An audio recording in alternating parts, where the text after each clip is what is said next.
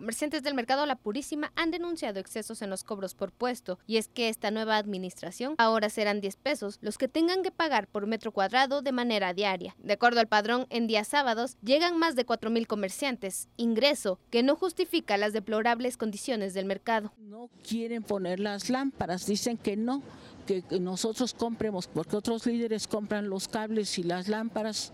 Yo le dije, bueno, entonces ¿a dónde se va el dinero que entra de mercados? Tenemos un coladero de agua, nos inundamos acá.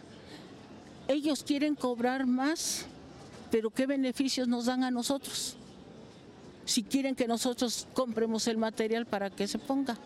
Eso no se me hace justo. Y es que en esta zona de venta de comida proliferan las plagas de ratas, cucarachas y hasta serpientes. Ellos manejan que no que ya este fumigaron.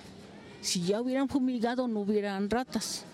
Si ya hubieran fumigado no estuviéramos sufriendo las infecciones que hay acá. Cucarachas y se encontró aquí en la Insurgentes, se encontró una víbora, tiene, ahí está el hoyo una compañera le fue a echar este grava y cemento. Por si fuera poco, quienes trabajan aquí han notado el aumento de la delincuencia y de distintas bandas que operan sobre todo en los días de plaza, que es cuando llegan los carteristas. Delincuencia hay demasiada demasiada, ahora hay más bandas. Los representantes de este mercado aseguran que los actos de corrupción han aumentado con la llegada de la administradora. Sin embargo, el llamado es para la autoridad correspondiente para que puedan habilitar este lugar y trabajar de manera digna.